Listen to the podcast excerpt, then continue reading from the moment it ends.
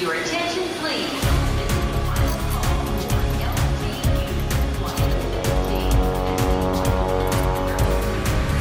A hora dos portugueses.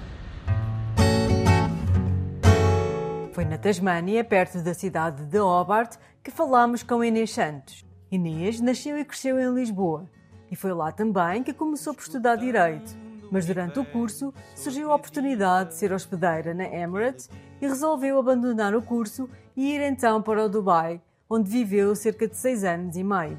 Hoje mora na Tasmânia e quisemos saber o que a trouxe à Austrália. Estava eu no Dubai, um bocado a questionar como é que tinha ido ali parar, àquele trabalho e àquele sítio. Não conseguia muito bem perceber qual é que era a minha posição ali no meio, sabes? E questionava muito se era de facto ali que eu queria estar e a fazer aquilo. Com todas estas questões existenciais, um bocado, cheguei nas minhas pesquisas à, à permacultura tinha começado aqui, não é? E eu pensei, olha, é para ali que eu vou, vou para a Austrália e fazer um PDC, um Permaculture Design Certificate. Inês tem hoje uma quinta com o seu companheiro Dave e quisemos saber de onde veio esta paixão pela agricultura biológica e pela permacultura.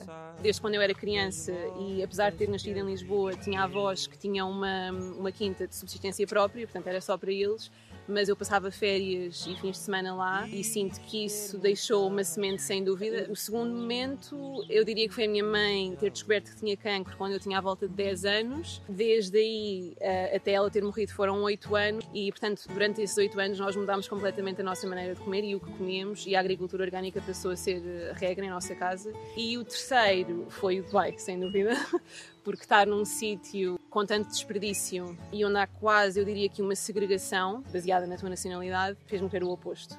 E, e eu diria que o oposto é a permacultura. Foi na Tasmânia que, nos anos 70, Bill Mollison e David Holmgren desenvolveram o conceito de permacultura. Inês explica-nos porque é que a permacultura é tão importante. Eu acho que com os problemas, com a crise económica, espiritual, social, ecológica, a permacultura é um, um, sistema de design que acaba por dar as soluções. Portanto, não é apenas um sistema que tu aplicas a um espaço físico, e igualmente importante, eu diria, é um sistema social que apresenta soluções para tantos dos problemas que nós hoje em dia vivemos. Falta de harmonia, falta de entreajuda, falta de empatia, pode ser aplicado a todos os sistemas sociais. Nós vivemos num planeta de recursos finitos, não é?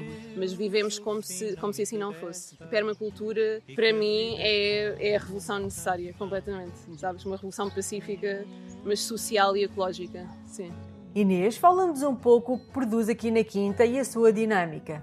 Então, nós neste momento estamos super focados na horta, vale. Portanto, é um, é um bocado o início de uma nova fase, porque eu agora estou aqui a 100%, enquanto que há um mês atrás não estava mas por enquanto o foco é na parte dos vegetais mesmo e ter isto a funcionar bem, a ser viável financeiramente. Mas acima de tudo também queríamos muito que a quinta, que este espaço fosse, que já é um bocadinho, mas um espaço de, de partilha, sabes? Nós vivemos com outras duas pessoas que nos ajudam, fazemos aqui encontros uh, com, com a nossa comunidade mais próxima e, e gostávamos muito de, de partilhar o espaço, no fundo.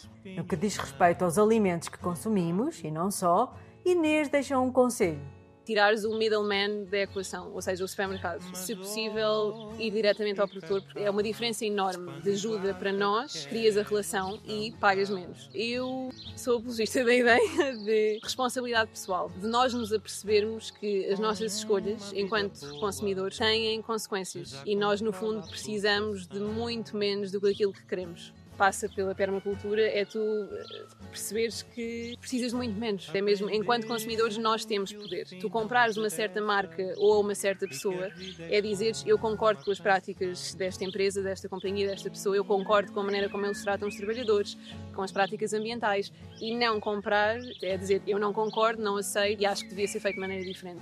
E sem dúvida do que está de época. Viver com as estações, viver como era, no fundo, como era, como sempre foi.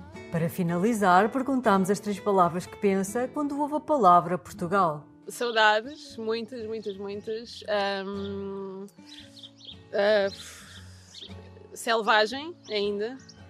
Um, e amizade, se calhar.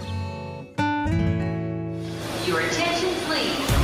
Londres, Luxemburgo, Rio de Janeiro, Paris, São Paulo, Lyon. Manchester. A hora dos portugueses.